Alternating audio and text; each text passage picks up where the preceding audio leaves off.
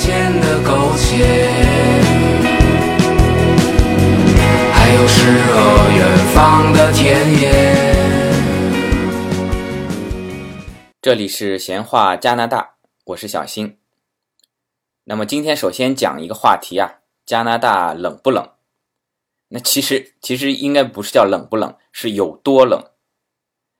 那么我在这边呢，很多国内朋友啊，不管是准备移民过来也好呢，过来旅游也好，探亲也好呢，那被问到最多的问题，作为加拿大来说，就是说，哎，冷不冷啊？我过来要带些什么衣服啊？或者特别是有些准备移民过来的朋友们说，我要带带些什么衣服啊？你们在那边都穿些什么衣服啊？呃，是我要穿羽绒服吗？要穿毛衣吗？还是怎样？那么。我想说的呢，这个冷热的感觉啊，其实是相对来说是很主观的。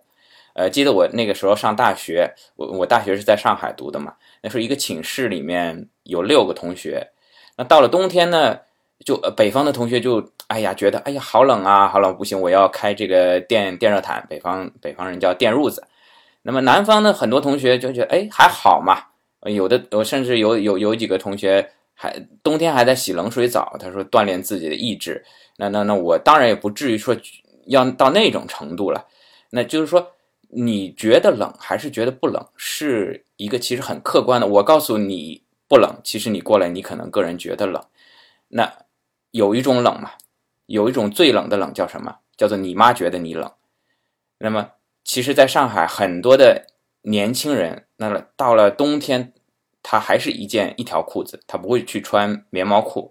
那有的时候，那家长就是说，你你你不行啊，你要穿啊，你不然你到了老了，你这个腿腿腿不行的，要老了要做病的。哎，那到底冷不冷呢？那我呢，到这边呢，加拿大这里呢，我也算登陆了，算两个冬天吧。因为一四年的一月份来的时候就是冬天，那从一五年年底到一六年的上半年。这是我经历的第二个冬天。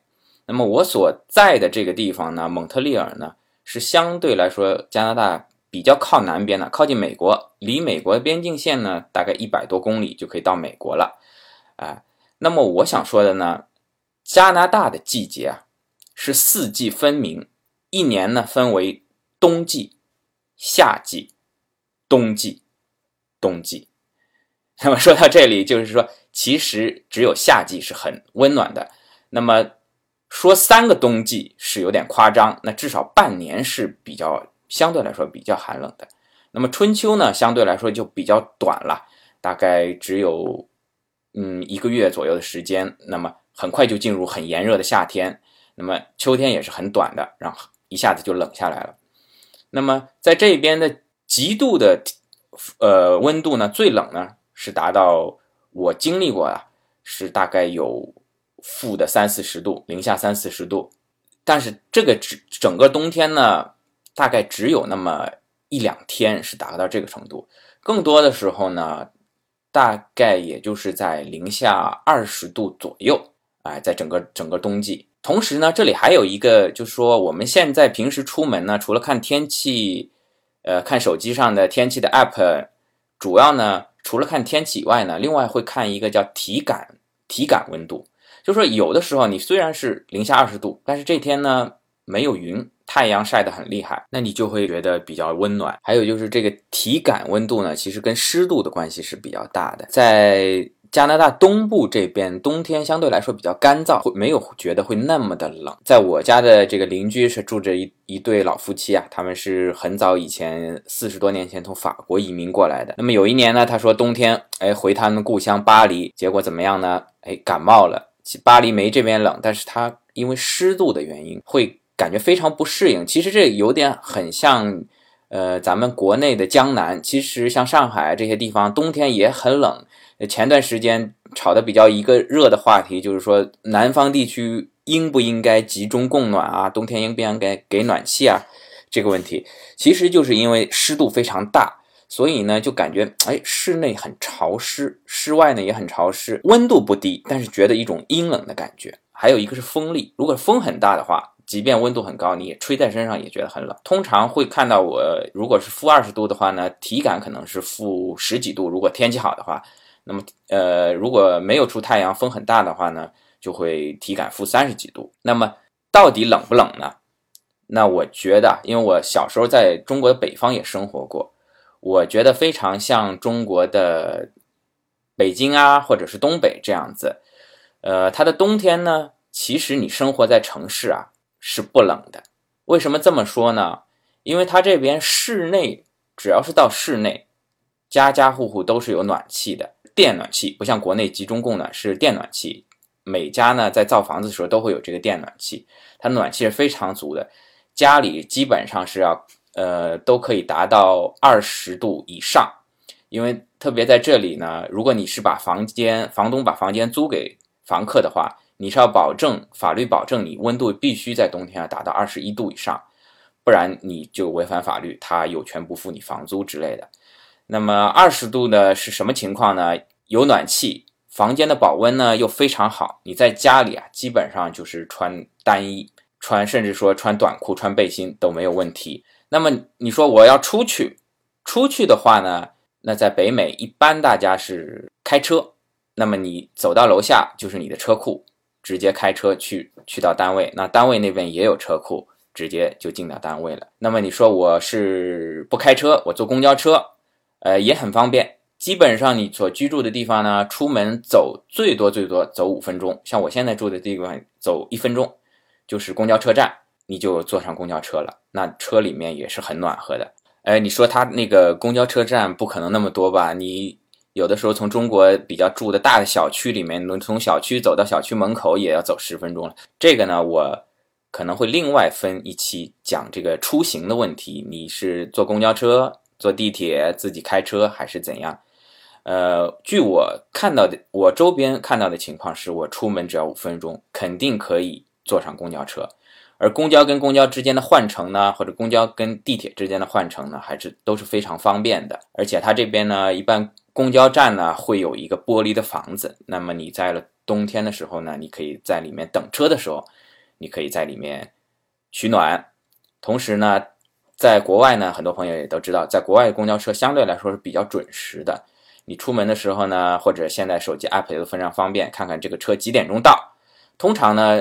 比较主路上的这个公交车呢，都是五到十分钟就会有一班高峰车，啊，你算好时间走下去，直接坐公交车就可以了。那所以呢，我给如果要到这边过来朋友的建议呢，是你要多备单衣，然后呢，厚的外套、羽绒服是要备一件的，因为你可能毕竟走出去啊、等车啊这段时间，你还是要比较还是比较冷的。然后呢。羽绒服、外套大概备两件，可能换着穿。那同时呢，我特别推荐的一个呢，是国内就是一些保暖内衣，这个你穿在贴身是可以保证温度，然后外面呢再加一个羽绒服。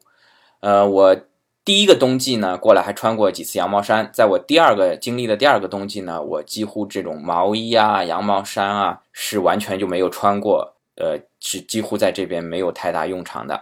然后呢，从还有鞋子。这个鞋子这边呢，因为冬天下雪比较大，会穿一个比较厚的雪地靴保暖。这个在这边买也可以，国内其实有一些店里可以看到，它有些那个鞋子上会标识，哎，我这个鞋子抵抗负二十度，我这个鞋子是可以到负四十度。呃，大家去一些专业的，就是说他们登山呐那些，像上海这边有迪卡侬啊，到这边去可以看到这些鞋子。呃，然后帽子是需要一个的，手套。都需要，呃，这个帽子呢，因为这段时间加拿大这边流行的这个羽绒外套啊，通常会这段时间流行是是戴帽子的，然后会有一个像很多绒毛的这种这个领子，也许过两年就不流行戴帽子，这个流行的东西很难说了。普通的这种就是紧贴紧贴你的头的这个帽子，我觉得也是需要一个的。然后你你其实外套的帽子你可以脱下来嘛，其实只是一个造型好看，但特别冷风大的时候你再把它戴上。那还有一个比较关键的东西呢，就是要戴墨镜，因为冬天这里下雪还是下的很大的。然后有的时候呢，通常有时候来不及路上如果来不及扫的话，你只要走出去啊，好一片白茫茫大地真干净。那个刚来你会觉得新鲜，但其实这边有经验的人会告诉你，因为太阳其实这个雪地紫外线反射还是很厉害的。如果你不注意的话，很容易造成所谓的雪盲，这个就比较不好了。所以墨镜也是一定要戴的。还有一个问题呢，就是会问到衣服是来加拿大再买呢，还是在国内买好带过来比较方便呢？那以我到这边来，在加拿大蒙特利尔这边的感受来说呢，可能跟美国的情况不一样。我个人推荐啊，是在国内买了，因为什么呢？因为加拿大这边呢，相对来说冬季特呃，我指的是冬装啊。就是说呢，它的颜色相对来说比较单一，而且这个价格呢也比较贵。当然看你买什么了，我稍后会详细说。那颜色呢，我看到他们在卖的这种羽绒外套啊，可以说百分之八十是黑色，然后呢，可能有百分之十五是加拿大国旗的颜色红色，那么另外才有百分之五是其他的，诸如白色、蓝色啊这些。那很很难想象，像国内就很跳的这种黄色啊、橙色啊，这个因为我我我有时候穿过来一件黄色，这边老外说：“哎，你这个在哪儿买的？”我我也想买啊，这个颜色太单一了，我们这里。哎我说：“哎呀，我这个是我们 China 带过来的。”价格上来说呢？这个见仁见智，你当然说，你说买很好的品牌，你说我去买这个加拿大鹅，或者是说买这个始祖鸟，买这些品牌，或者说这边其实那个澳洲过来的那个鞋子 UGG 也是要比国内便宜。但是你说我只是普普通通的穿，我没必要追求这种一线的名牌，那我觉得还是国内便宜。那国内的一些羽绒服，我觉得这个无论从质量、价格。款式来说都还可以，就比如说，好，这里空五秒钟啊，有有那个赞助商的牌子，到时候可以联系我，在下面留言啊。呃，就是说国内的这些牌子呢，我觉得还是可以的，因为我现在过来就带的国内国内买的衣服。呃，穿了两个冬季也没觉得特别冷，也觉得还可以。那么特别，而且在加拿大这边呢，你可有的时候同学上网看这边加拿大官网的价格，哎，比国内便宜。但其实，在加拿大呢，是有一个消费税的问题，有一个百分之五左右的联邦的税，就是整个加拿大国家的税。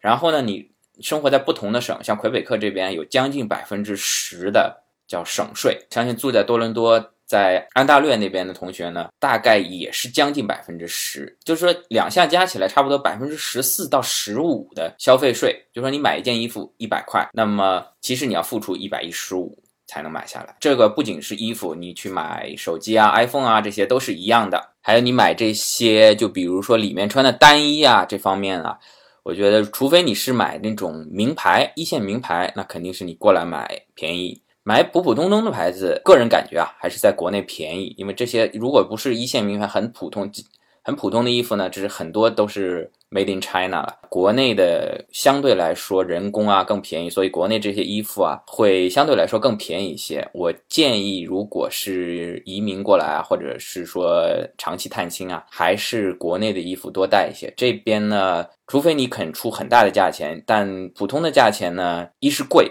二是说实在的，以我亚洲人的审美来讲呢，确实是款式比较单一，比较丑。那么前面提到一个一个品牌啊，就是说这个国内也炒的比较热的，就是加拿大鹅，是一很好的一个羽绒服的牌子吧。去年我看到新闻还看到说，因为这个中国的需求量巨大，致使这个加拿大鹅这家公司在多伦多又新建了厂，又新招人手。那我给你说说我所看到的这边的加拿大鹅呢，这样子的。因为我觉得啊，其实它的款式还是比较的比较少，它可能是因为它的鹅绒是比较正宗，是比较保暖为主。那么有同学说了，哎呀，我看到这个普京啊，人家也是穿的加拿大鹅啊，很很酷啊，很帅啊。还有这个某某好莱坞明星啊，呃，这个丹尼尔·克雷格啊，奥兰多·布鲁姆啊，人家都穿这个多帅啊。这个说一句，您别不爱听啊，您他穿的好看，那么你穿上呢？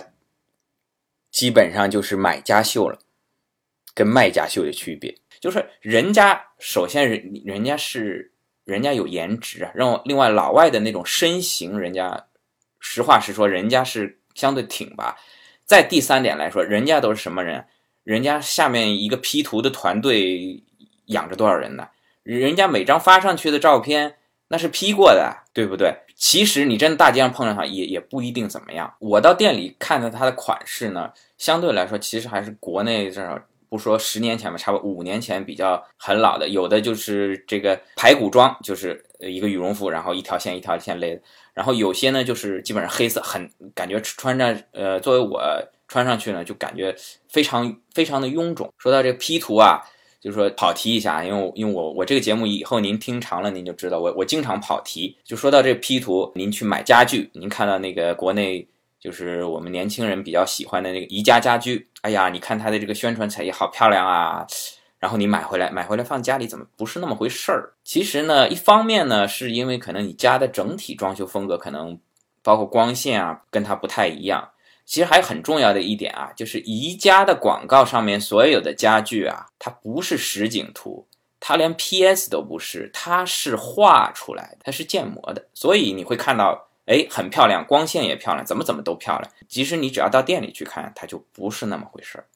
哎，这是说到 P 图。那么说回来，说这个衣服，那么加拿大鹅，我觉得您有钱，您可以买一件回国穿，OK。那么您在这边呢，我觉得你如果仅仅为了保暖或者平时日常穿呢，不是特别有必要。感觉呢，这边买的呢，也基本上都是华人，要么留学生，要么就是说比较移民过来的新移民。我的感觉呢，是不是很值得？因为毕竟这个价格比较贵，而且它呢。呃，套句大腕里说的话呢，它还不打折，通常呢是在一千一千刀左右吧，除非有特别断码的旧款。呃，一千刀左右，你你哎，你看着这个款型，你还比较喜欢，稍微可以入得了法眼的，差不多一千刀左右。像我前面说的税，你再加上一百五十刀的税，这个国内呢，你也要差不多五六千的价格。呃，当然你说我到国内去买加拿大鹅，那可能是更贵了。但是你不买这个牌子，你买别的呢？我觉得同样达到保暖跟穿着漂亮，这个不讲品牌的话，我觉得是没有什么太大的意思。特别是现在呢，老外也知道这个中国人喜欢加拿大鹅这个东西值钱。像这边有一些没工作的或者什么，他抢劫啊，抢你钱啊，他就看你穿什么衣服。哎，他到了冬天看你穿这个，哎，加拿大鹅，他想，嗯。这个家伙有钱，去年就发生了这么一个新闻嘛，就是说穿着华呃，好像也我不记得是不是华人了，就是穿着加拿大鹅，就直接路上被人拖进车里了，抢钱，哎，没抢到多少钱，怎么样？衣服扒掉，因为他这个衣服他二手的去转手，他知道这个东西值钱啊。这是一个题外话。除了冬天以外呢，夏天基本上嗯就是一个尽情展示的季节了，短袖短裤。这边夏天也是非常热，在加拿大夏天差不多可以达到三十，最高温可以达到三十五度以上，非常热。而且它这个房子主要是为冬季设计的，它非常保暖，所以呢，你家里就是说散热呢，它不太考虑考虑散热的问题，它考虑主要是保暖的问题。那么特别是我在这边，有时候夏天你在厨房里面。做完了饭以后啊，你这个热很难散出去啊，非常热。不过呢，老外呢，说实在的，他装空调的人还是比较少，因为他觉得就那么一周的时间呢，病一病就过去了。而且这边看到我看到装空调，大多数是那种比较土到爆的那种国内的已经差不多淘汰的窗式空调，轰隆轰隆噪音很大的，大概大小嘛，长得像个微波炉一样，直接像老外他们直接往窗台窗户打开，往窗台上一放。你说窗户比这个窗式空调大怎么办呢？其他地方用用这个硬纸板、硬木板啊一塞堵起来，然哦，窗式空调好了。那么也有人就是说装我们国内这种所谓分体式的空调，外面一个主机，然后里面一个室内机，比较少。哎，像做广告的，他们电器商场里做广告，好像也比较少做到这种。华人的社区里面比较多，华人报纸上面啊，可能这种空调会会比较多。然后夏天呢？太阳非常厉害，晒晒得很厉害。夏天这个因为空气也好嘛，相对来说如果没有雾霾的话呢，紫外线也被挡住的比较少一点。出门的话要注意防晒。但是咱咱们中国人跟老外不一样，老外呢还特别喜欢晒，晒黑了。你到了夏天呢，因为这边公园基本上都是没有围墙的这种很大的一块草坪嘛，您到了夏天呢，您就可以看到这个年轻人在公园里面跑步啊，然后还有一些人呢，他就是晒太阳。也现在。其实才五月份，不不算特别热啊，大概二十几度的温度就可以看到很多小伙子啊、姑娘们就穿着泳装，没去这个游游泳池，就公园里面找块草坪就躺在那儿晒太阳了。那么我们国内的朋友呢，啊，要注意这一点，不要盯着人家看，稍微瞄两眼就可以了啊。然后春秋呢，这两季其实是非常非常短暂的啊，基本上其实而且在春秋呢，像五月份，我们前几天还下了一场雪，一下子温度掉到零度，那么这两天又二十几度，非常热，穿短袖。其实春秋的衣服呢，嗯，没有太大必要，我觉得你里面是单衣，甚至你里面一个短袖衬衫，热了就脱掉，冷了呢，羽绒服一穿。像我昨天出去逛呢，看到一个老外。很漂亮，穿着大的露背。另旁边一个老外呢，穿着一个羽绒羽绒背心。在国内也是这么说呢，二八月乱穿衣。这边呢也是春秋季，这个变化比较大，所以呢，我觉得春秋而且很短，春秋季衣服呢就没有特别必要去备了。一些小西装、小外套可以备一下，因为呢，你到了人，比如说你以后上班啦，到人家公司里面啊，可能公司的空调会开的比较，中央空调开的比较冷，那你可能这跟国内的情况是一样的。你需要备一件。好了，加拿大冷不冷？穿什么衣服？这一期就讲到这儿了。那下一期呢？我可能会说一说这边吃什么东西。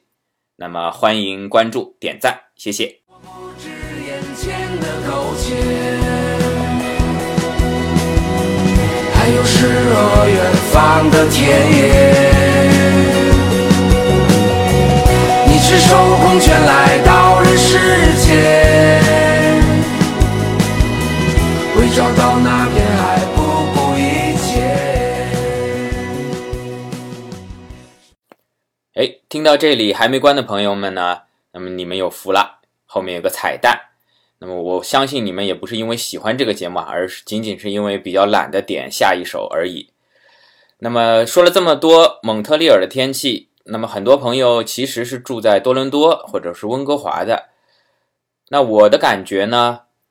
多伦多的气候呢是跟蒙特利尔相似的，它大概在蒙特利尔南边，开车大概五个小时左右的路程，跟蒙特利尔的气候接近，也是冬天很冷很长，夏天很热。在温哥华呢，是在整个加拿大的最最西边西海岸，它的气候呢我没去过，据说呢是相对来说温和的，一年呢冬天也不是特别冷，夏天也不是特别热。是一个非常宜居的城市，但是唯一有个缺点呢，可能雨下的比较多。那么欢迎这边有温哥华的同学呢，有把具体情况也可以告诉我。因为温哥华这个城市，据我所知是跟美国的这个西雅图啊，就是在美加的边境线上的两个城市几乎靠得很近。而西雅图呢，一年里面呢不下雨的天数呢是只有几天，温哥华可能比较潮湿。好，那么我们下期见。